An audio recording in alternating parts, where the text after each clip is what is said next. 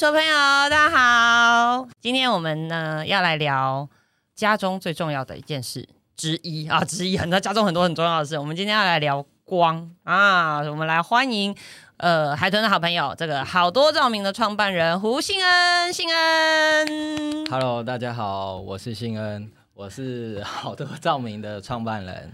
对，呃，认识信恩也很多年了哦，从还是个少男，应该有六七年了。对，到现在即将成即将成为二宝爸，哇，恭喜恭喜！应该这一集要播出的时候，应该小桃已经要出来了。呃，应该是、哦，对，所以我们要先恭喜，对，然后谢谢要成为忙碌的二宝爸了。要趁他还没有忙碌的时候，赶快抓来录音跟录录影片，不然等下养这个小孩下去会很忙。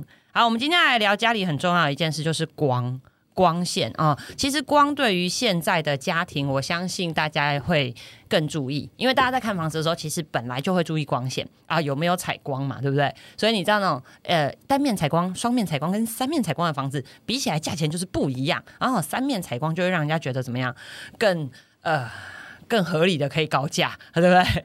好，那所以呢，其实很多人在买房子的时候就会注意到光线。那今天我们特别请信恩要来聊，是聊这个家里的居居家照明，对不对？好，那我们就请信恩先来跟大家介绍一下，究竟这个家中的照明灯光有哪些种类呢？OK，那我这边稍微跟大家讲一下灯光的种类。我今天介绍尽量不会讲到太专业的部分，哎，对对，因为太专业我们听不懂。因为我希望是大家可以听的说，哎，讲这个东西好像有感觉。是，对而且重点是教完大家，让大家懂得怎么跟设计师沟通啊。对，我觉得这是最重要的。对，因为很多时候设计师讲了，我都听不懂。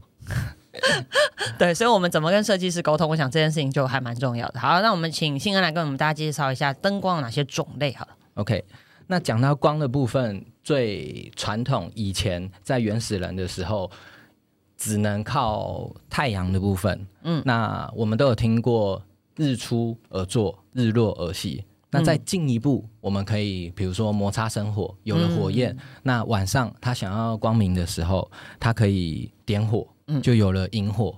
再进一步，那有了蜡烛的部分。在蜡烛的部分，最后就有发明了，比如说钨丝灯泡。那在钨丝灯泡那时候，就像桌上的这个，我们就只有黄光。嗯，以前这种钨丝灯泡就是古老的时候，蜡烛大家的整个房子都是黄黄的，都没有白光。嗯，直到有做了螺旋灯泡，嗯，才有黄光跟白光可以选。那大概是什么年代的事？这个应该是我还没有出生的时候，搞不好就有。好，所以白光是比较后期才产生的，对所以在那之前我们就会比就只有黄光就对了。对，OK，以前的时代完全没有白光可以选，可是没有选择的时候，反反而大家没有选择障碍。我懂你意思，我懂你意思。直到出了比如说螺旋灯泡，有了黄光跟白光，大家就会想说，那我家里到底是要用黄光好还是白光好呢？哎，对啊，那家里到底要黄光好还是白光好？对通常只要不管是设计师还是客户有问我这个问题的时候，我都一我基本上我都会回答一样说，黄光跟白光还是要看你个人的喜好。哦，个人喜还是说我我这个光要用在什么位置？这样是吗？哦，海豚这个问的非常专业，啊、像有问到进一步的时候，我就会说，那您待在这个空间，您整个使用环境，或是你这个灯泡，你是要装在哪边？啊我会用这样子，我可以假装你是设计师，跟客户聊聊看。哦那我就先问第一个，我跟你讲，妈妈最关心这个。那请问那个书房，我应该用什么样的光？OK，书房我们都需要阅读，对那阅读的时候要比较专注，都会建议是不能用到完全是黄光。哦，不能太黄。对，那 LED 多了一个选择，是以前螺旋灯泡只有黄光跟白光。对，那 LED 的时候有一个好处，它就是多了一个中间的选择，嗯。嗯，叫做自然光。自然光呢，它有黄有白吗？还是、嗯、它就是黄白中间的那个颜色，哦。没有那么黄，也没有那么白，我就就像自然光就像我们眼前的这个灯，嗯。它就是自然光，哦这个就是黄光，哦就很明显的落差。OK，所以呃，所以我可以直接跟呃我的设计师说，这一间我是书房，我想要用自然光，这样设计师就明白我的要求，这样是吗？明白。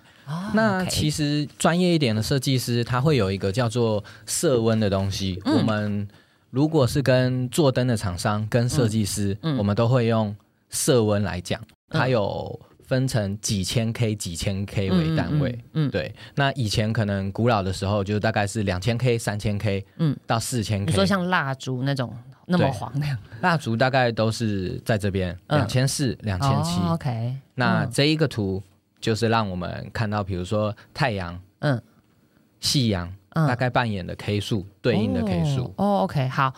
听 podcast 的朋友可能不知道我们在讲什么，但是我请你就是听完，你真的想要了解我们在讲什么，你可以回头看影片。今天我跟新恩这一段，我们会有 podcast 跟 YouTube 同步都会上。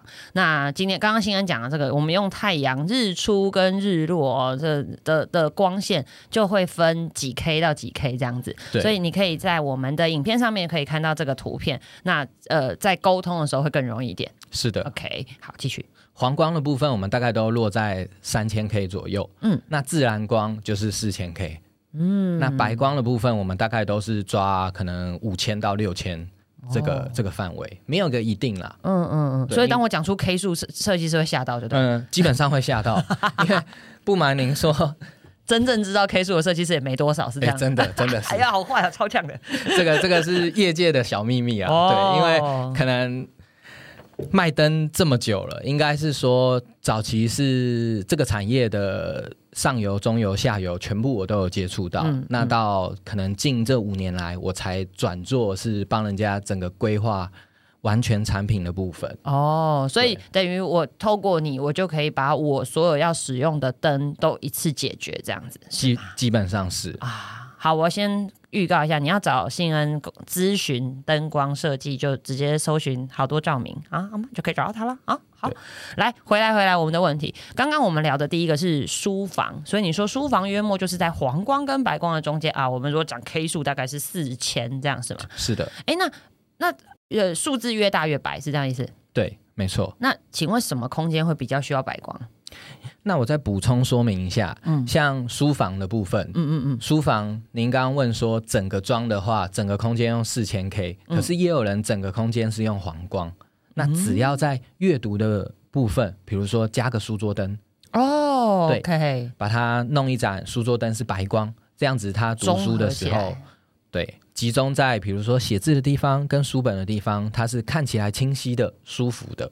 哦，会比较重要。哎，那用电脑跟跟看书本的光线需求是一样的吗？嗯，我自己啦，嗯，会讲说，如果有选择的权利的话，我是会希望按照生理时钟来选择。什么意思？这样讲可能有点抽象，就是白天，比如说白天在用电脑跟看书的时候，我希望是非常专注，是有效率的，是，那我就会用很白的光。哦，所以白光会让人比较专注、有效率，是这意思？会可以专注的享受这个阅读的感觉。可是它相对的，你的心也会比较静。那整个空间白白的，也会让人家觉得比较冷血。就是其实最具代表的是医院。哦啊，医院是完全的白光啊。对，可是这这近几年很多医院都会把不要弄得这么冷白。因为我们其实去一些儿童医院就感觉温馨很多。没错，这个就是其实灯光一样的场域哦，色温不一样，其实就感觉差非常非常多了。哦，原来，哎，原来一样的场域，光是光线就可以营造不同的气氛跟氛围，这样就对了。对，差非常多。好，所以我们现在知道白光可以让人这个专注哦，那黄光会让人觉得这个放松跟温暖，是这样。所以为什么按摩的地方都？很暗啊，不，按摩的地方都很黄。哎，不对，为他们都会用比较柔和的光线啊。这样讲这个可能这个举例是非常好，大家会很有感触啊。是是是是是，对啊。好，所以我们现在知道，哎，光线有分黄跟白。哎，那呃，办公室呢？办公室基本上大家都喜欢用白光，觉得比较不会昏暗。因为如果你用太黄的，其实有的工作效率不是那么好，嗯或者是。上班通勤很累，他刚到办公室没多久，可能就看到他可以打哈欠了。哦，所以光线的透过白光可以提振他的精神跟专注度，绝对的，因为哦其实最主要，我刚刚有提到生理时钟的部分，是是因为光的颜色、色温会影响我们人体的褪黑激素的分泌，这是最主要的。所以等于从千百年来，我们已经跟太阳相处这么长的时间，已经自然而然会被影响的。看到这个日正当中的光线，我们就是会有精神这样子。对，没错然。后日落的时候，我们就会自然放松下来。对，哎，那这个叫什么？举一反三。那如果我想要让小朋友睡觉，我想要哄睡小孩的时候，是尽量房间全黑吗？还是有一个小小的昏黄的灯光这样？这个要看小朋友。就像我女儿，可能是遗传我，我不我睡觉没有没有没有 这么忙。我我睡觉的时候就是喜欢全关，全关，对黑麻麻的，完全伸手不见五指那种。我连电风扇它有那个 LED 触控面板的灯，我都要拿，就是可能布把它盖住。哦对，哦，一点都不能有。就是我躺下去觉得房间哎，那你的手机怎么办？手机手机我都盖起来。哦，因为手机其实也蛮亮的。对，它充电啊，有的时候会自动会亮，OK，所以你会把所有的光源都屏蔽掉，这样。可能是因为我我从事这个光的行业真的太久了，所以我对细微的光，我个人是觉得非常敏感。哦 OK，好，所以你是习惯全黑，所以你的小朋友也习惯全黑。对他喜欢全黑，所以你们一喊睡觉就全关灯，这样就没有，我们家我自己做做光啊，我嗯会觉得可能稍微讲究一点，是。要要有仪式感。是是是，就是他饭后，嗯。那我们会先把一部分的灯关掉，是。对，然后你说在还在家里，比如说客厅，对还在活动的时候，就慢慢把灯关小一点，这样。对我们可能厨房厨房是白光，嗯那浴室也是白光，嗯那我们进到客客厅看电视、书房，我们全部都是自然光。嗯那我所有的房间嗯全部都是黄光。哦房间就是睡觉，对，那就会慢慢进一步这样子关灯，透过光线的引导，让对它慢慢透过光线的引导，然后再搭配可能放一些轻音乐或是精油，让它有这个小朋友睡眠仪式感，我们是觉得蛮重要的。所以你从光就开始进行睡前仪式就对了。，对，家里有小孩的爸妈，你一定要看这一集，好不好？你小孩哄不睡，不一定是你的问题，是你家灯的问题。这样没错，我们常常会跟 会跟客户开玩笑说啊，比如说你讲到夫妻吵架，嗯我就会问说，你家是不是全部都白光？哦，对，那我就会说请，请问几率有多少？这个这个很尴尬，我很多客户都比较不方便讲，就是有碰到这种情形的，我都会建议他说啊，你起码客厅你就换成黄光吧。啊，老公回来，不管是老公跟老婆吵架，谁来咨询这个问题的时候，我都会说，你先把你客厅弄暗一点。那万一他今天上班的气氛不太好，他一肚子火，嗯可是他回来，诶，看到灯光昏暗。那不管是你买外带的便当，还是有准备好佳肴等他，啊至少心情都会好一点。灯光美、哦气氛佳，这个火可能就已经消一半。哎、对，灯光美，气氛佳，这两句话是连在一起的，耶，哦，对哎、对对，今天我们印证了好多这个这个成语，是不是 是有道理的？哦，所以各位亲爱的太太哈、哦，你要家庭和乐，小孩乖乖，你家的光请好好检查一下，好吗？真的，哇这个会顺便讲到的，就是刚刚有说什么环境适合什么灯。对，我觉得最重要，像这大概这十年，我们帮蛮多的餐厅比较特别的餐厅营业场所都有规划到，基本上他第一个要求，他都会说不要太亮。哦，餐厅是吗？对，啊，因为他们要气氛嘛，主要是气氛。啊你你可以回想一下，比如说你进到肯德基、麦当劳、素食店，是不是都是很几乎是很明亮？很明亮，对，那那样的消费，可能就是平价消费。啊快速，对啊，那你如果去到一个很高级的餐厅，星级餐厅这样，对结果非常亮其林星星级的那那你会不会就觉得好像少了点气氛？通常很亮都是小吃店呐、菜市场那种，有没有？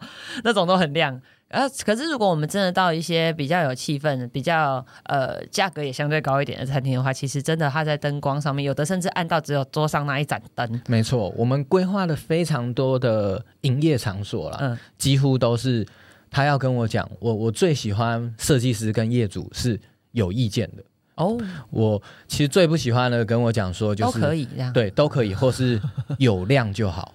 哦，我懂你意思。对，因为我们在做照明规划，我们基本上其实真的不是卖产品，嗯我们卖的是一个氛围。啊，对我们，我们很喜欢，哎、业主听起来很硬的行业呢，照明，结果你在卖的是氛围，对我觉得这这这也是不简单啊，因为大约大概在十年前，嗯。就是我出社会的第一份工作，是。跟的老板是口才非常好，嗯，可是，一开始我可能就会觉得啊，那时候出社会年轻人 二十几岁就觉得啊，你只会讲讲干话，其实其实都不太服。是。可是那时候我就觉得啊，我进科技公司，我就是卖产品。是，对，直到可能真的印象太深刻了，我跟我两三个同事一起去，早期十年前 LED 有一颗灯泡就就算很了不起的产品。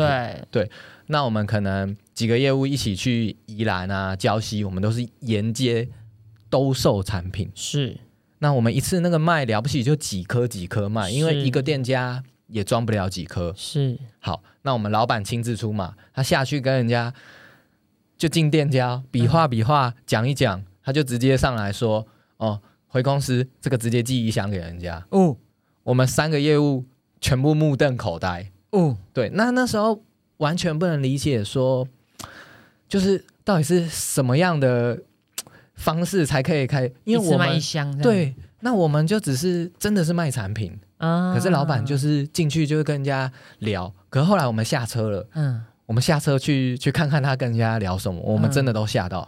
他聊的就是氛围，哦，他没什么在讲产品哦。是。对，那、那并没有仔细去介绍哦，产品多少，什么几 K 几 K 什么什么，因为这个讲真的，这个是不是就是跟一般会上门推销的业务九成？哦都是介绍产品我懂。对哇，所以光是一个光线，一个照明，我们也可以聊到这件事情，真是不简单呢。对，真的不简单。就是从应该说出社会第一份工作，那个老板从他身上对我来讲学到算算非常多，因为我在那边也待了第一份工作也待了五六年。嗯嗯嗯，所以呃，嗯嗯，既然这样，那我们问新恩，你从事照明这个相关的产业这样多长时间？十多年了吧？对十多年了。OK，所以你刚刚说到居家空间、商用空间，然后包括医院办公室这些，你都有设计过相关的这个环境，就对了。应该是说，我早期的部分是我们我们自己的公司在大陆有工厂，在台湾有工厂。嗯，那我就是有需要的人就跟我讲，那我就只负责专注做产品，那跟开发新产品。嗯我的东西，我们公司的产品实际去到哪边，讲真的，我很多都完全不知道。嗯我每天早上可能起来，或者是到公司开电脑，我就是看有什么订单，然后帮忙安排。那有问题的现场，我才会去。嗯嗯早期的五年，讲真的，我的东西，比如说出去拿，或者是外销出货柜出去拿，我有时候根本不知道。那你是大概到第几年的时候，你才理解到说，原来你不是在做产品，原来你要卖的是一个氛围。这个你其实你是做了多少？年才有这个体悟？其实蛮神奇的，应该是说我离开第一份工作可能五六年了，嗯那我之后自己算跳到另外一个公司，嗯。出来做，因为原本老板他可能就是决定做外销了，他内销的部分全部、全部不要了，嗯他就要支持我做。那我后来就辗转到介绍其他的公司，我就去去其他地方做。嗯嗯那一样是一直卖产品。嗯。真正如果要问到说是哪一个契机会这样子觉得决定要做卖一个氛围，嗯。应该是说真的是小朋友出生后，哦，因为我我我第一个宝贝他算易肤非常严重，是。是可能出去都要包绷带，人家会觉得他是烧烫伤那样。哦哦这么严重，对。异位性皮肤炎。对，那那为什么呃这个异位性皮肤炎的宝宝会影响到说，哎你你决定你才理解说你现在卖的是一个氛围？因为那个那个时候，我连因为要照顾我宝宝，嗯我太太在家带小朋友，嗯她晚上带基本上都不用睡觉。是我的小朋友大概十几二十分钟，嗯是指半夜哦，嗯正常睡觉嗯的时候，他十几二十分钟都会醒来。阳醒这样。对，那我太太就必须须顾他，他等于晚上几乎都是没睡的。嗯嗯那我白天我就想说，那换我太太睡，嗯我就带着她，我在家嗯居家办公。是那我照顾小朋友，我太太才能睡。是那这个契机点，我就觉得可能这个生意我不要不要做一般卖产品的，我我就一直在思考，我想要走出一个不同的路线。嗯，对，那最主要经历了大概三四个月吧，嗯，我们的小朋友就很顺利、很幸运的找到一个保姆，嗯，那找到一个保姆帮我们顾以后，我们生活。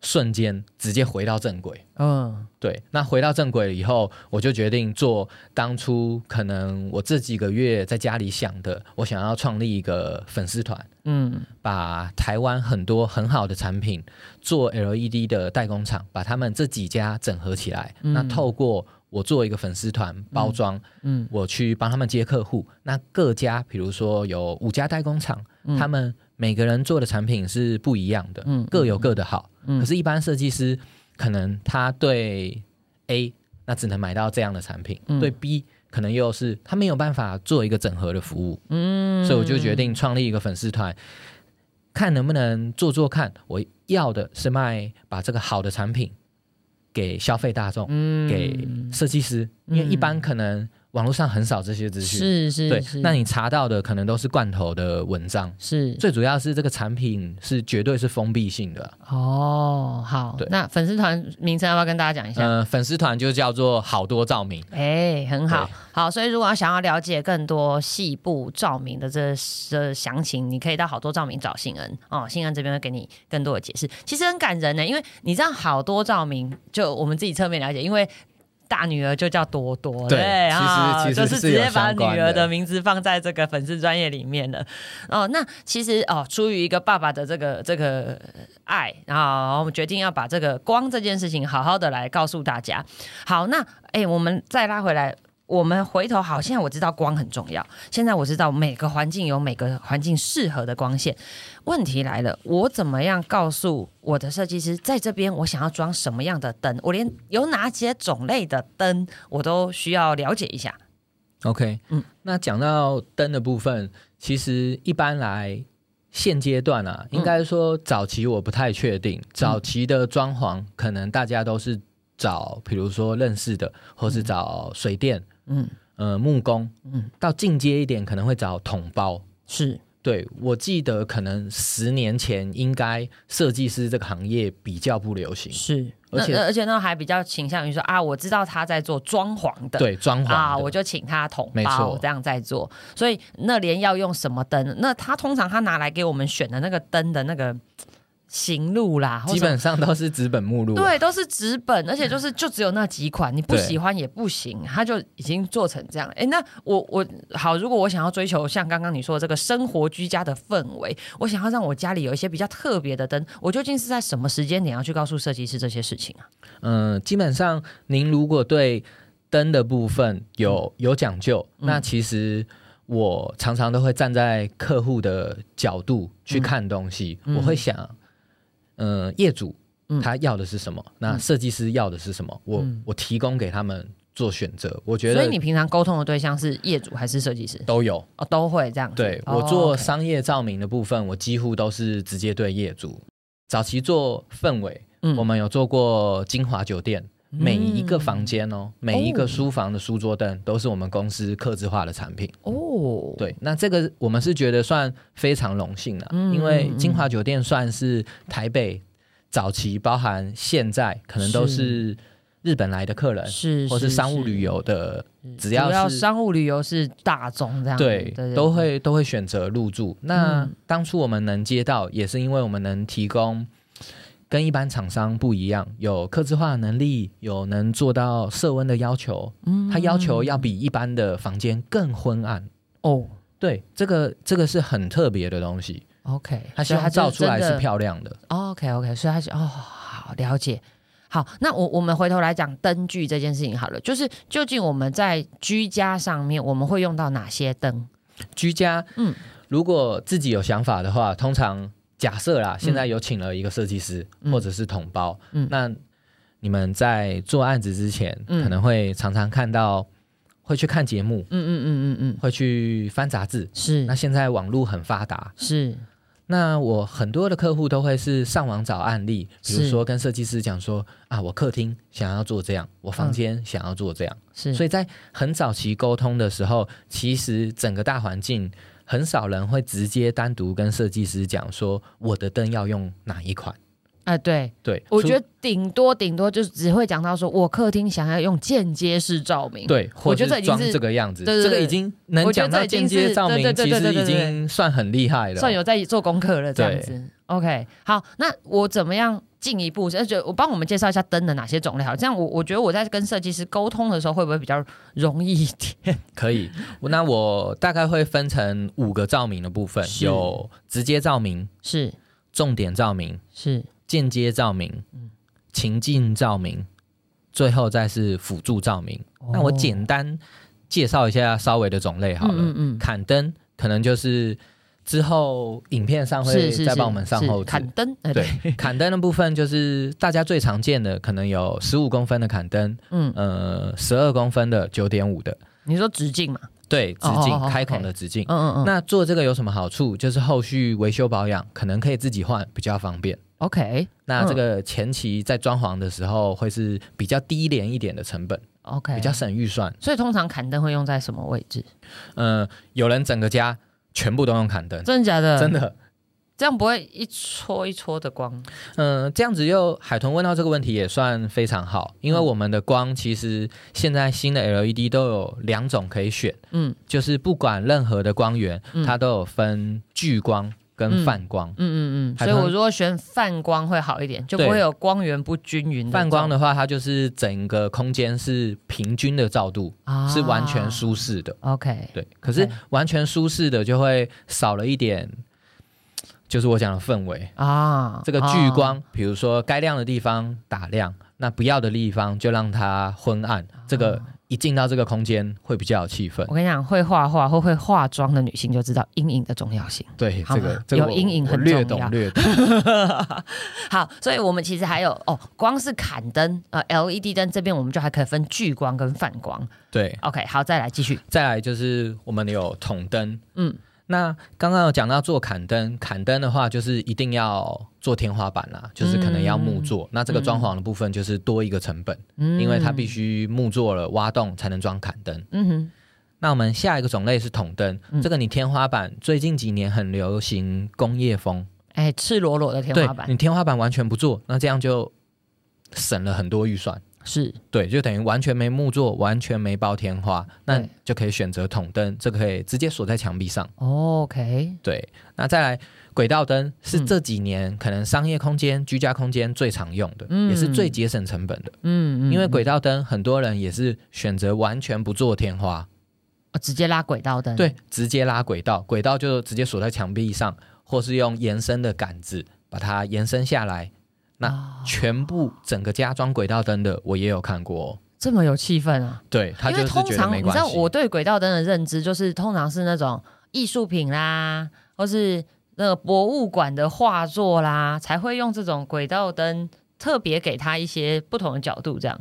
所以家里全部都用轨道灯，那感觉也是家里很有很有博物馆的 feel。目前 目前蛮多的，就像我们家自己的客厅，是我们全部都是轨道灯，哦，我们没有其他的，就可能在沙发后面有一排，嗯那可能电视那前面一点有一排。OK 哦，所以其实是啊，对轨道灯的好处就变成是我可以选择它在依照我家中的格局来改变位置，这样子。你装潢好的时候，你可能这里有新增一个画作，嗯还是要特别照哪边？嗯那轨道灯的好处是后续都可以自己追加，可以自己移动位置。哦，可以调角度嘛，对不对？对，所以哪一天我想要做我女儿或者小孩的那个画作展览的时候，我就可以对着他们这样。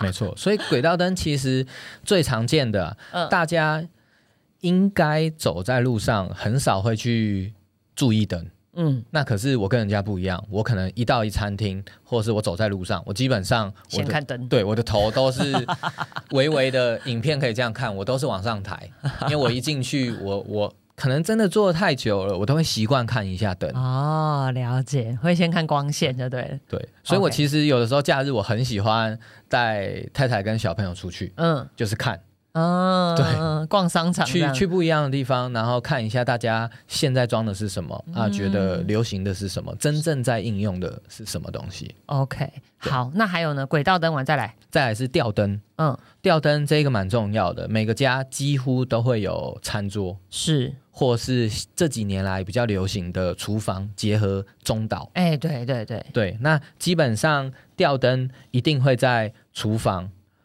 中岛和餐桌上出现。我跟你讲，中岛有一个漂亮的吊灯，真的大加分。对，这个其你实家就是王美店这样。做到这个东西，所以我特别抓了这张图片，后置也会看到。对对对，这几年来比较流行的就是吊灯，因为一一进去，朋友来来家里，马应该都是个吃东西。亮点哎。对，你只要这盏灯一进去，可能大家坐下来，哇，一看到就会觉得哇大气。真的，就哎、你哪里买的这个灯好特别？我哎、我其实很多时候都是这样，去到朋友家，我觉得很多时候第一时间看到的会是灯，因为他如果选的真的是一个很特别、很有设计感的，会会让人家惊惊艳的。因为刚刚有讲到的砍灯啊、筒灯啊、轨道灯，基本上那个大家可能都长得差不多，是所以没什么好看的。是，可是吊灯哦，我通常所有的案子，嗯业主跟设计师，其他的灯都非常好挑，嗯，吊灯我都不敢先帮他们生产，也不敢帮他们叫货，嗯因为吊灯就不是我们做的，吊灯是哦各个厂家做的，是或是有品牌的。是通常业主在吊灯上面是最没有办法挣扎超久，对因为他会觉得我装潢可能桌子的颜色或是装潢好的颜色，我吊灯。啊 可能选了五种或是什么的，没有办法最后决定我到底要装哪一盏。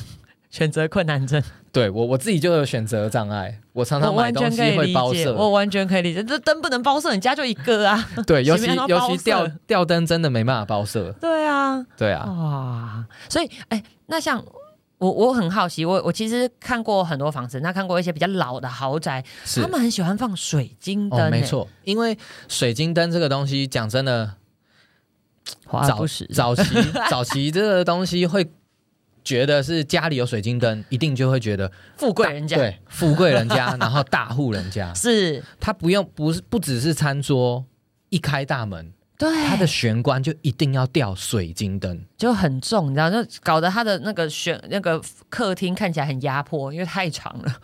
可是没办法，因为这个水晶灯给人家的感觉包含现代。我如果去到客户家的，就是旧装潢，我看到水晶灯，我心里就会闪过哦，这个有预算，有预算。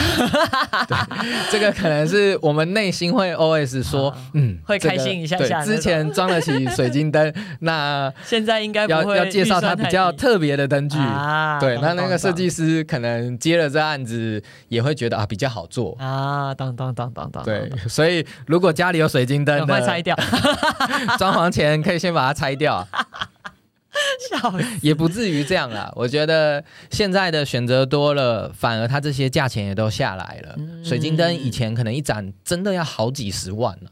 而且很，我记得我我有客户等灯等了半年，有这个这个他说要从是真的，意大利还是哪里运过来这样子，有我们等灯等了很久，很多流行的灯饰其实都是国外那边进口的，嗯意大利啊、米兰啊，去这些特别的，嗯德国的很多，德国的、日本的。都有是它设计好，里对，西班牙也很多，哦西班牙的家具、灯具也都算非常有名的。OK，对哦所以等灯是真的有可能，等灯是真的有可能的，所以你要你知道要成就一个温馨完美的家，也是需要时间来等待的。对。那其实吊灯一个家基本上可能就一盏而已，是啦，因为你餐桌，除非真的是超大户人家有双拼的，有个中岛又有餐桌，才会有两盏。吊灯啊通常是那种大圆桌，上面还会有一个对，还会有再再一盏然后加上中岛上面可能但但现在家。里大部分平数不会那么大，所以可能就是一间一个家就一个亮点，这样一个漂亮的吊灯。对，或者是我有做过透天的啊，透天的可能一层会有一盏，或是三四层总共有个两盏这样子。啊可是也不会到很大的吊灯，好，所以吊灯好好挑，各位同学。吊灯真的很重要。好，那还有呢？还有比较简洁的，现在是吸顶灯，嗯，吸顶灯到时候照片也会后置上去，吸顶灯就是粘在。天花板上那种感觉。对，它就其实就是一个圆圆的，像一个飞碟的盘子，嗯，吸在那最常用在是整个客厅嗯，他不要有太多的想法，嗯，他就直接一个灯这样吸上去，嗯，那可能有好有调节很多段光线这样子。对，他通常这种东西我们都会推荐，可能直接买国际牌的，因为嗯，国际牌的产品这种最低阶系列入门款也都有五年的保固。哦，哇！今天给给大家一个小配包哈，需要选对牌子哦，保固很重要。对，保固其实灯这种东西，我觉得保固比较重要。嗯，那我们装到吸顶灯，装在天花板很方便，就可以用遥控器，比如说调一下色温，调一下明暗。哦，遥控器对。可是它的缺点是比较不美观，它可以直接看到灯。啊，对对，有的人不喜欢我一进看到灯泡本人，对，抬头就看到灯泡本人。你你就是这种人吗？嗯，我还好，对，因为因为我做这种光的东西，所以一有新产品，我可能就会想试验一下，想装装看。哦，OK，对，好，那刚刚呃，现在帮我们介绍一下灯的种类，对不对？还有哪边要特别补充的呢？有讲到就是直接照明、重点照明，就是我有讲的，用砍灯啊、筒灯啊、轨道灯、吊灯、吸顶灯都可以。那我还想要讲一下这几年来算。大家接受度比较高的叫做间接照明跟情境照明，嗯，可是这一部分在装潢的时候就得花比较多的预算。间接照明跟情境照明是吗？这个是在装潢的时候你没有办法自己装，那这个必须配合当初比如说不管是设计师还是木工还是水电，在装这个间接照明跟情境照明的时候，在施工的时候早期都要。讨论才有办法装，你没办法到很后期，因为想要装这些东西，所以要做要趁早。对，一开始就得沟通，没有办法后面去选这个，后面如果去维护啊，一定来不及哦。这个比较比较特别的东西，可是这个东西装了，刚刚有讲到间接照明跟情境照明的好处是。你就不会看到灯本人，嗯，对，比如说间接照明，它就藏在装潢里面，嗯，情境照明可能也装在层板的夹缝中，嗯嗯嗯，或是低于你的眼睛的视角，或者是楼梯底下那种，对，那种感觉很多，地板会发光那种，或是绕在电视后面。啊。我有做过，比如说整间彩色 RGB 的团练室，或是电竞室，哦，对。还有做过像，比如说他是航空迷进去，他整个像飞机的座舱，哇哦，对，这些其实灯光真的透过灯光，我都没有想到灯光有这么多变化哎。我也是真正这几年有有做了这些实际客户端，因为就像我讲的，早期可能我们产品外销装货柜出去，去到哪装到哪，我根本不知道。哦，对，早期就是接订单、安排生产，那研发新产品出货。到大概这五这近期的这五年才会是真正去接触设计师，是那设计师有问题，我可能就会下现场看了解。不过因为大家因为 COVID nineteen 这这几年哦，待在家时间变多了，你知道，就开始认真研究家里到底要怎么样，比较有气氛。没错，我创办这个算这个粉丝团，好多照明是真正成立就是在二零二零年，其实就是就是台湾 COVID nineteen 开始的那个时候，没错，疫情那时候开始的时候。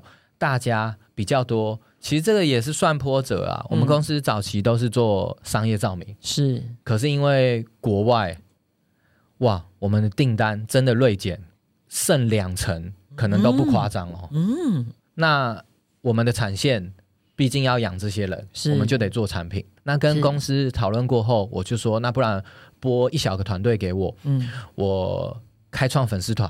我试试看，我直接做设计师的客户，无心插柳。对我直接 做业主，我们可以试试看。虽然量差很多了，可能一场商业照明，如果用单位来讲，可能一个灯为一个单位，商业照明我起码都是两三百盏起跳，是最小盏也有一百多盏，是是是。可是换成居家照明的单位。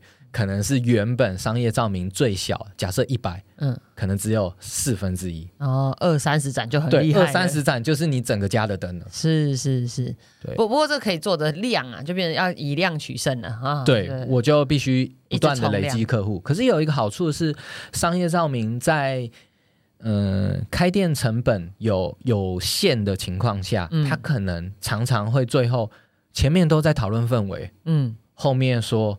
会亮就好啊，太可惜了。这没办法，其实因为还是碰到预算。灯光真的可以小兵立大功。哎，可是我们来问一个很实际的问题，嘿，我们一直都听大家讲说，现在要用 LED 灯泡啊、它可以比较省电，真的有省电吗？真的有省电不同的灯泡、不同的灯具，对于电费，好，我们讲一个很实际的嘛，对于电费来讲有直直接的影响吗。有。我们早期在大概现在 LED 的接受度比较高，嗯，那大家如果对这个省电要算真正省多少电费，其实网络现在资讯也很发达，你就直接在 Google 打省电计算，或是 LED 省电计算，是，就会有好几个网站都有做好表格，你可以填你家里假设现在用灯泡，嗯嗯。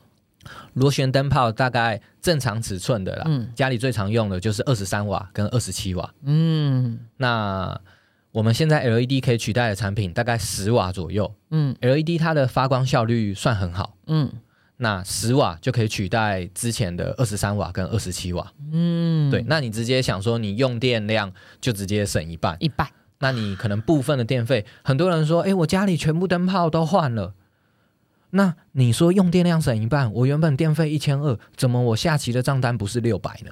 哎，对，对我早期很多客户问我这问题，嗯我就会说啊，哥哥姐姐不是这样子算啊。嗯那你家里有冷气，嗯你家里有冰箱，那些才是吃电怪兽啊、对你的你的照明的部分，可能一个月原本只有你两百块的电费，是那我帮你省成一百块。哦，所以照明的部分可以省一半这样子。对，针对哦单一照明的部分是绝对可以省一半的。了解，所以 LED 是真的会比我们过去刚刚前面所讲的另外几款灯泡还要再省电。绝对的。那除了省电以外，它还有一个好处是，传统的我们以前的钨丝灯泡，嗯嗯，你有摸过吗？会热热的，对，算是非常烫。对，所以我记得小时候我们家换灯泡要拿一块布，对，我然后这样。包着，然后才能把那个坏掉的灯泡转下来。对，我们要要拿布，要垫手套，对，都要，因为就是怕烫。那现在 LED 就算点很烫的话，其实徒手都可以换。啊、所以温度也不一样对，那你在环境的温度，对，还有一个省电费，冷气。哦，因为灯很烫，冷气就要更。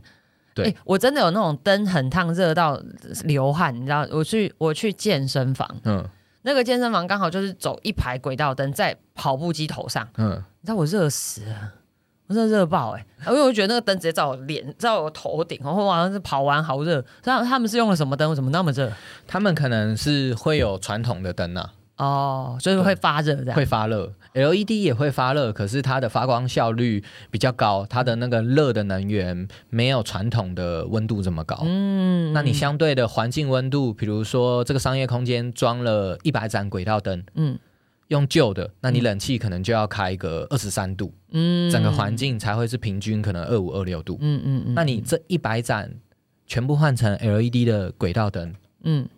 就会你的冷气温度就不用调那么低了。哦对。所以冷气跟着也省电。冷气跟着也省电，所以为什么大家一直讲说你整个家换成 LED 产品，你会比较省电？除了照明的费用，那还有就是环境温度，你的冷气。哦空调的费用也有也省下来主要这是连带的影哎，那。使用寿命呢？使用寿命，早期的话，早期的产品讲真的比较不好，因为那时候可能刚在开发。嗯那 LED 最主要的，它前面就是发亮的部分跟散热的部分。嗯那你散热做的不好，它寿命就低。嗯嗯嗯那现在的话，我会推荐大家。就以家用来讲，就讲灯泡，因为其他东西可能砍灯啊、轨道灯，你比较没办法自己买，嗯或是自己规划。嗯嗯如果家里是旧的螺旋灯泡，要换球泡型的 LED 的话，嗯。建议大家可以拿盒子起来看看。嗯，可能一般人的认知是瓦数越高越亮嘛，对，对。那其实站在我们专业的角度想，是发光效率，嗯，这个有点专业，所以要看哪里？看盒子上可以看它写每瓦嗯多少流明。哦，看流明。对，哦流明流明是就是比较专业的东西，是是真正讲的。是是是，那流明多多少会？因为因为我我知道流明这个数字，是因为我在找这个露营用的投影机，然后我才会去看流明这件事情。我会去研究多少流明在露营的时候投影机会比较清楚，对。所以会去看流明。那你有建议，就是如果说我们一般居家这个流明要注意到多少这样子？如果以现在现有二零二零二二这个月份，我们现在来讲的录音的这个时间，八九月份，每瓦发光效率不要讲到特顶级的啦，嗯。我都会建议找最好一瓦，嗯。有一百五十流明以上的发光效率。哦，所以这样子的 CP 值来讲是比因较那你如果买买这个产品的时候多花了几十块，可能是买比较新的产品。啊对。就讲 iPhone 来举例啦，是是是，比如说你现在要换新的手机，你不会再去可能买 iPhone 十一或是十二、哦，当然不会，对，因为你十四要上市了，对。那你勉强能接受的，可能换 iPhone 十三，啊比较经济实惠。是是是，，对，那灯泡其实也是一样，如果它一样的亮度，嗯。嗯，价钱不会差到很多的话，嗯十三瓦跟十瓦，那我会建议买十瓦，哦因为十，瓦的发光效率比较好。嗯。那你不要买，很多人会觉得不用买到那么顶级呀，这样子，很多人会觉得，比如说买买十三瓦会比较亮，嗯，可是应该说要跟大家讲说，瓦数比较大不一定比较亮，只要记得这一件事就好了。哦，突破盲肠呢，因为你知道买灯泡通常都是盒子拿起来看那个几个 W 嘛，对不对？对瓦嘛，对不对？对，嗯，第二，现在不要注意这个哦，哈，我们要看流明，好吗，各位同学？连我妈妈也是一样。对啊，可能妈也是拿回去。她就会说啊，你不要拿、你怎么买那个瓦数这么低，这对，样怎么会瓦数亮？这么低啊？装这个楼梯还是浴室会太暗？嗯嗯，我说放心，这是我公司最新的产品，你就拿去用。我就是号称低瓦数可以超越之前的亮度，哇，所以要看亮度，其实是看流明就对了。对啊每瓦的流明 OK，可以参考一下这个单位好去选，比较不会被当盘子啊。对啊，不然可能买的很贵，但就又不亮，对生，气。那保固啦，保固也很重要。如果挑产品的话，最好还是挑大牌子，嗯，没牌子的。讲真的，它什么时候倒你也不知道，不要想保固的问题了，你连换都换不到。爆掉，对吓死这样。哦，好，所以我们现在学知道了，就是挑 LED 灯，然后你要选亮度的话，要仔细要看流明。哎，今天学到不少东西耶。好，我们要再来问实际一点，就是生活上的这个举例。我想要问一下新恩，就是哎，我们其实常常在家里拍照，嘿，对不对？那我们究竟家里要不要常备这个？每不是每个人家里都有完美灯，你知道吗？啊，那我们就想问说，在家里拍照，我为什么问这个问题哦？我就举我自己的例子啊，我在那个四四月、五月的时候，这个全体确诊啊，居家隔离，哎，要隔离解隔离的时候，我们就一家四口通通抓来快筛，然后我就把我的这个，因为快筛不是要跟手机一起拍照日期嘛，我就把手机放着。啊，四支快筛排着，就放在桌面上，然后拿着老公的手机要拍，发现哎，那个灯从上面打下来，手机就一直遮住我的那个照片里面，就一直会有一个手机的影子，以至于看不清楚我的那个那个快筛结果，我就觉得很火大。我在想说，到底要怎么样在家里，我可以透过什么方式，可以让拍照这件事情变得更照片更好看？这个如果要讲说我们一般在家里拍照的话，嗯，一定会有影子，对，因为我这边到时候也会有一些东西给大家参考。是我们有一个物体，嗯然后有一个光，嗯不管怎么样都会有影子。我先以物体来举例好了。嗯如果海豚说要拍快塞的部分，放在桌面上的东西，对，那你就必须你人一定是要转方向，你要先思考一下，你的光源是从头的正上方来，还是从侧边来？通常灯都在上面。对，那你拿手机照的话，就是你人要换位置，或是你要转位置，才能避掉这些光影。那没有没有其他的办法。你如果真的不要光影的话，就一定得补光，贴在墙壁上照，贴在墙壁上也可以，这也是一个办法。可就把它变90是你如果光源在你头上的话，嗯，还是会有一点点光影。应该是说，只要有光跟物体，就一定会产生阴影，只是看这个阴影在有没有挡住我？对有没有挡住你还是是在哦照不到的地方。好，那像我刚刚这样子的例子，我该怎么办？拿个斜坡吗？还是怎样？拿个斜坡这样子，我通常就是个光，你有办法补光，你就补光。哦你可以想想看，在摄影补棚，光啊，还有拿自拍棒的时候，对，这几年非常流行。为什么直播手机要弄一？个完美圈圈。没，错，就是一个完美圈圈，然后你的手机在正中间。那你有注意过为什么手机是架在那一个位置吗？为什么？它不是在圈圈的前跟后，对，它都在圈圈的中间。这样子比较不会产生阴影。哦，因为四面八方都补光，这样这样子补光完，然后你手机在正中间，这样子打出来的效果，只要你头上没有其他的光源，基本上你呈现的直播效果或是拍照，整个脸看起来是清晰的。老公今天晚上马上买个完美灯给我，谢谢。对，这告诉你们，在家里随时拍照都要开灯。可以跟你们讲一个小秘密，你要看他有没有自备这完美灯，嗯你可以看他照片或是直播，你可以看他瞳孔。哦，有没有一个亮圈圈这样子？对，这个其实很、啊很明。显可以辨别。他如果拍照起来或是直播的效果，你觉得是好的，你可以放大。影片跟直播基本上比较看不到，可是照片你放大看，它基本上它瞳孔一定有亮点。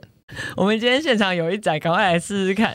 有有我我的可能会很明显啊，因为我的很我的很浅，哦、对对对对，瞳孔。很浅就看得很清楚哦。哎，所以补光这件事情在拍照上来讲很重要，就是居家拍照也记得要补光，好吗，各位同学？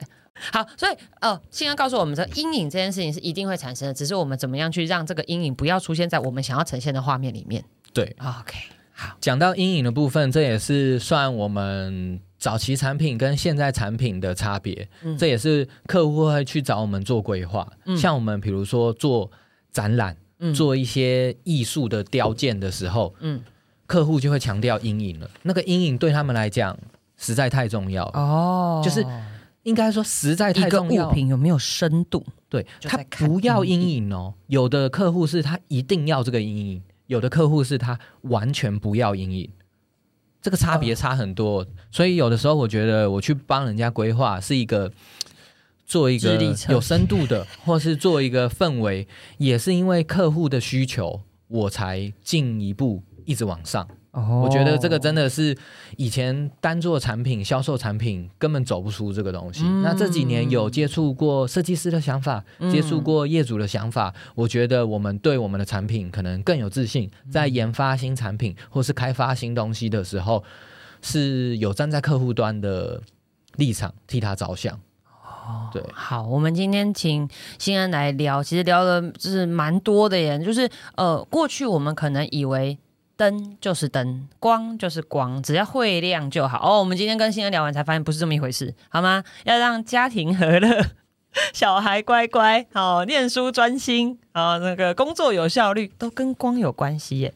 然后加上那个东西美味也很重要哦，都是个灯光美气氛加这件事情是真的。好，我们今天很谢谢新恩来跟我们聊这么多光线、照明跟跟跟这这些设备。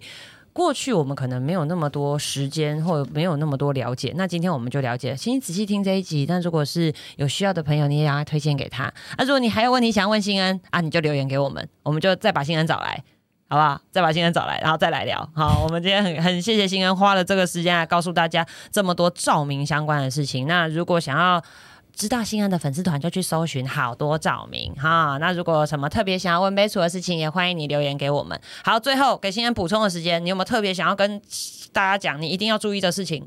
一定要注意的事情，可以跟大家分享一下一些冷知识好。哦，好哦，来哦，来哦，来哦。，对，就比如说，如果有常去国外的人，或是看一些欧美影集的人，可能会发现外国人的瞳孔颜色。都不一样啊，很多种哎、那你觉得最大的有什么不一样？跟我们我们的是深色的、啊，他们会有什么蓝色、绿色、咖啡色这样。对，这个讲的很好。像嗯你可能，那你是看到影集，还是你是实际看到的都有，都都有，都有，都有。对，这个部而且分可能我每次看到大家眼睛的。人，我就会一直盯着他的眼睛看，因为我觉得好特别哦，对就有点没礼貌了。可是我就会忍不住这样盯着看久一点。这个我觉得就是算冷知识的部分了。嗯那嗯可能因为我们有做外销的订单，或者我们有在这个产业链真的接触很深，才会知道是，外国人的瞳孔它的颜色比较淡，嗯。所以他对白光，嗯。你真的可能蓝色或是强光，他会觉得蓝色、蓝色、白色的光，他会他的瞳孔因为它太淡了，嗯，所以他会对那种强光很不舒服。哦，真的、对哦，所以你可以想象一下，诶，你所有看的影集、照片和你实际有去过国外，他们好像真的白光很少做到很白，他们都是温暖色系的。哦，对，我没有，你知道，我一直都以为就是他们想要讲究气氛，没有我我一开始真的也以为他们是我想说装逼是吗？都有氛围啊。哦所以是真的是因为他们天生这个基因上面瞳孔颜色上面的差异。所以我们出国外的，我们出白光的那种白光，真的是、他们的白光是五千 K，哦，那那在亚洲呢？在亚洲可能都会是最少要五千五或六千，五千我们才觉得够亮，六千对。我常常会是出白光，因为我们的晶片可能有德国的啊，有日本的，有欧洲的，是。会讲说这种白光的东西，我们是否外销的订单，可是拿到台湾用，有的人会觉得哦，我这个灯怎么不够亮，或是不太白，你的你的白光怎么黄黄的？哦哦，所以亚洲人是辨别的出来的。对他，他看可能看习惯了，对，因为我们已经习惯这么白这样子，对，所以这个算是对我们来讲，我觉得算冷知识，想跟大家分享那那那那同理可证，是不是国外的墨镜比较厉害？国外的墨镜，因为他们不是怕蓝光跟白光吗？对，那他们的墨镜会比较遮光，是这样意思吗？可能有这个，我们下次找一个可能要做墨镜的，做墨镜的太阳眼镜的专家来研究一下。下次就来问他，你知道外国人瞳孔比较怕光吗？这样。好，我们今天得到一个新的那个那个冷知识。好，我们很谢谢新恩，谢谢新恩来接受我们的访问，也跟我们介绍了这么多，不管是光的种类、灯具的种类，然后包括连你家电费怎么省，他都告诉你了，好吗？今天谢谢新恩接受我们的访问，那我们也期待你有问题赶快来问，我就再把新恩找来。不好，我可是我要跟你讲，他成为二宝爸会很忙，所以要问赶快问。好，那我最后可不可以自入行销？可以，可以，没问题，请用力。没有啦，就感谢一下这几年来真的让我们实际走出来的设计公司。业主的话，其实业主真的太多了，而且业主会，我服务了很多业主或是设计师，他一些政商政商名流，比如说影影差。擦地或是什么的都完全不方便讲，那我就直接自入性行销，感谢一下这些设计公司，他有让我真正体验到实际做了居家的案子，还有商业照明的案子，才让我真正把产品带出来。我们把这些设计公司以跑马灯的姿态在影片上面揭露。好不好？大家想要看好的设计公司，好关心照明的设计公司，就看那个跑马灯，好吗？好，我这个我大概依序念哦，绝对没有客户的大小之分哦，每一个对我来讲真的都是贵客，可以让我们金钟奖的那个感谢名单致辞时间开始。对，那真的要特别感谢一下三加二比赛、Space、卧居设计、印泰设计、富力设计、云挺设计、DH 力空间制造所。那最后要感谢我们的光阳波斯特国际展览股份有限公司，他做了非常多的国际展览，那也让我做了可能整个一栋的政府的案子，哦，那好好几层，那也让我对商业照明、居家照明，还有做比如说冰室的展览，哇哦，他也做了很多特殊的案子，我真的是因为透过了这些设计公司、这些展览公司，才让我不只是卖产品。我很谢谢你们，让我去可以聊的是产品的氛围就好，而不是因为预算只能说我会亮的灯就好。了解，对哦，我们不只是做照明而已，我们是做出氛围来，这件事情真的很重要。哎，我们这一集小编会很忙，他要 take 无数个粉丝团对不对。